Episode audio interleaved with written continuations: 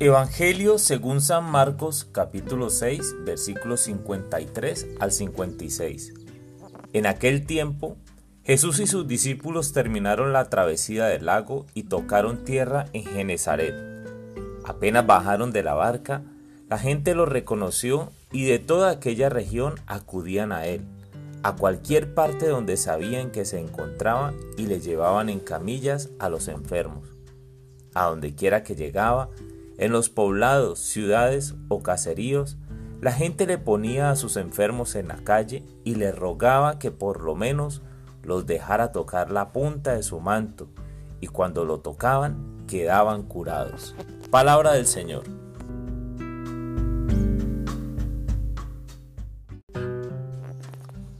Hola mis amigos. El Evangelio de hoy nos habla de la fama de Jesús y cómo siendo reconocidos todos deseaban tocar aunque sea la punta de su manto, pues sabían que así serían curados. Definitivamente Jesús era la tendencia de la época. Todos querían conocerlo o tocarlo. Quizás alguien diría, Jesús es un gran influencer y de cierta manera lo era, y seguirá siendo. La Biblia dice que su palabra es la misma ayer, hoy y siempre. Y realmente su fama se ha extendido por toda la tierra en la historia. Es decir, incluso hoy día podemos tocar el borde de su manto y ser sanos. Pero la diferencia con los influencers de nuestra época definitivamente salta a la vista. Por ejemplo, los influencers de esta época promueven los apegos a la riqueza y el poder. En cambio, Jesús promueve la renuncia a las riquezas. Buscan tener fans que los tratan como falsos dioses, Jesús siendo Dios, buscaba discreción. Quizás algunos recuerdan que se presentaba con el misterioso título del Hijo del Hombre, y solo sus más cercanos y unos pocos lo reconocen como el Hijo de Dios. Los, los influencers buscan ser vistos y reconocidos. Jesús en su misión devolvía la salud a muchos, pero con frecuencia pedía no contarle a nadie.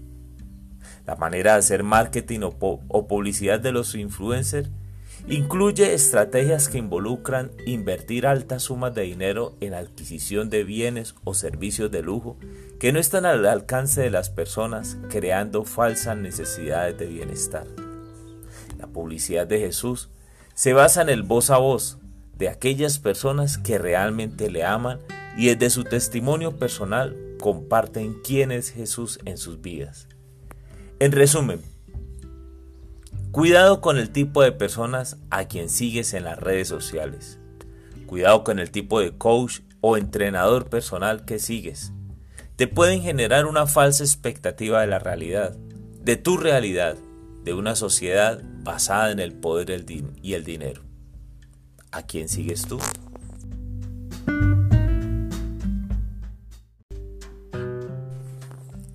Amado Dios, Hoy quiero pedirte de manera especial por aquellos que de una u otra manera hemos sido influenciados por falsos patrones. Quiero pedirte, Señor, por quienes han sido influenciados directamente por teorías llenas de poder y dinero, por aquellos que están siendo influenciados para una falsa sociedad del tener bienes todo el tiempo, de poseer cosas, cuando tú nos invitas a desprendernos, a renunciar a tantas cosas que se vuelven una carga en nuestra vida, un peso, Señor. Tú, Señor, nos invitas a llevar una carga ligera. Tu fama, Señor, ha llegado a muchos. Tu fama llegó a mí alguna vez y yo te busqué. Reconocí en ti que eres el Hijo de Dios, que eres Dios. Y hoy, Señor, te pido por aquellos que están buscando una guía espiritual, que están buscando a alguien que les haga feliz. Tú eres el único maestro, el único Señor de la vida, de este mundo. Por eso te pido por ellos, para que les sanes y ellos te conozcan.